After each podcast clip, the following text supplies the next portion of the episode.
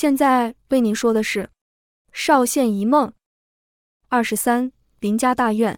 其实唐文还没走远，他在这间客栈附近观察了一下，并给自己简单止血包扎。想到那时就是在这里和陈玉分开的，但听小莲都没讲到陈玉的事，看来应该是错过了，或者陈玉没能抵达少县。但唐文不愿多想，只感到愧疚和懊悔。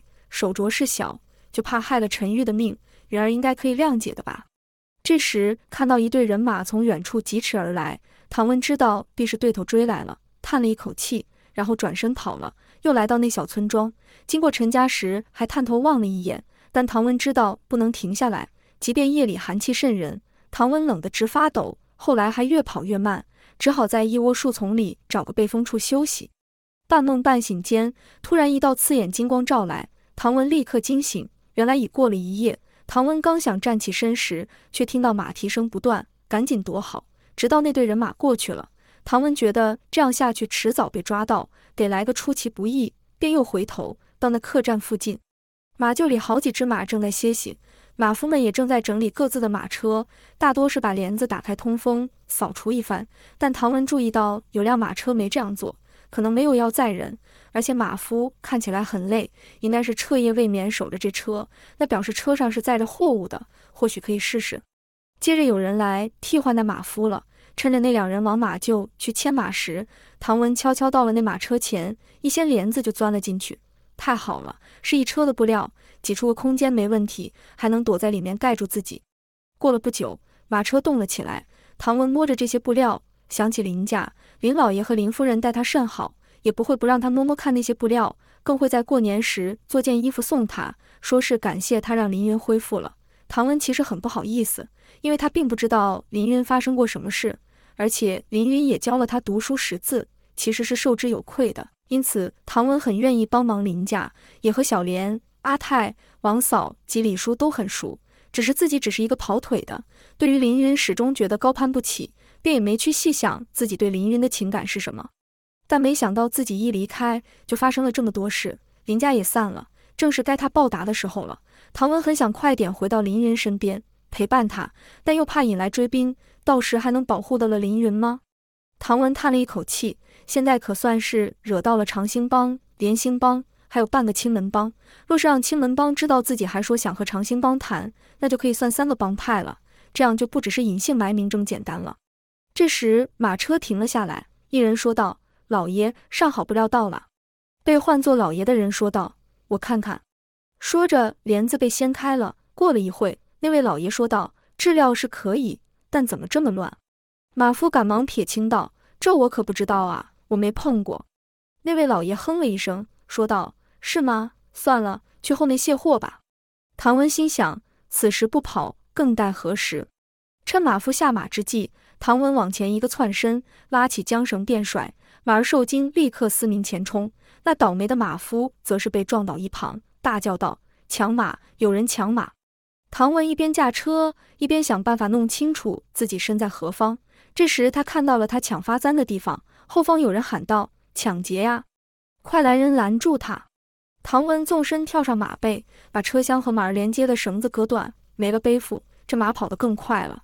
幸好没人敢拦住一匹受惊的马。就在唐文割断绳子时，一个熟悉的声音喊道：“好小子，在这呢，还没死！”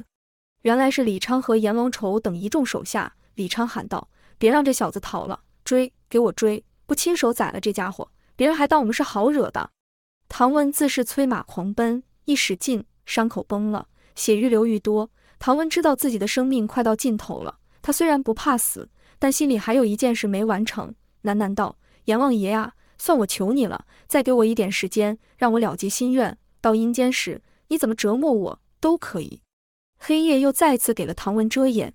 唐文生命最后的一里路是林家大院，此刻的他连走路都难，只能扶着墙蹒跚的走。月光下飘起了皑皑白雪，然林家大院已非记忆中的模样，门口又脏又乱，弥漫一股奇臭。唐文赶紧用尽力气翻身过墙，熟悉的那扇窗透出微亮烛光。唐文有点激动，慎重地敲了敲，轻声说道：“云儿，是我。”房门慢慢的开了，映入眼帘的是一个憔悴不堪。且已经泪流满面的凌云，唐文不忍了，一个箭步立刻抱住了凌云。凌云惊讶道：“唐哥哥，你你怎么？你是真的吗？”此时凌云已经做好准备，要独自面对命运的到来。没想到老天爷在这时候居然还让他看到挂念的唐文。唐文用那熟悉的笑脸说道：“自然是真的。”两人紧紧相拥，热泪盈眶，抱了一会。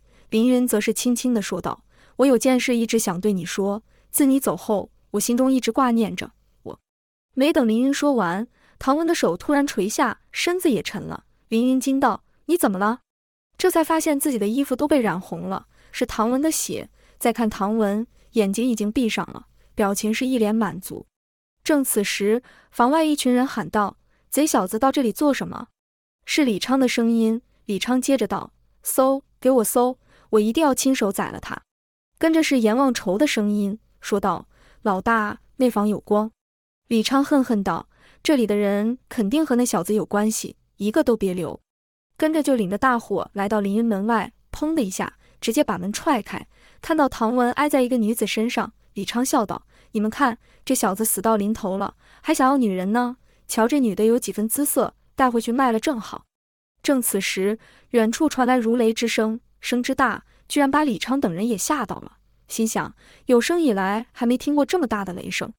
而后是阎王愁急匆匆跑来说道：“老子老，急得说话都结巴了。”像看到了什么怪物一样，还是李昌稳着说道：“你怎么怕成这样？难道阎王给你显灵了？”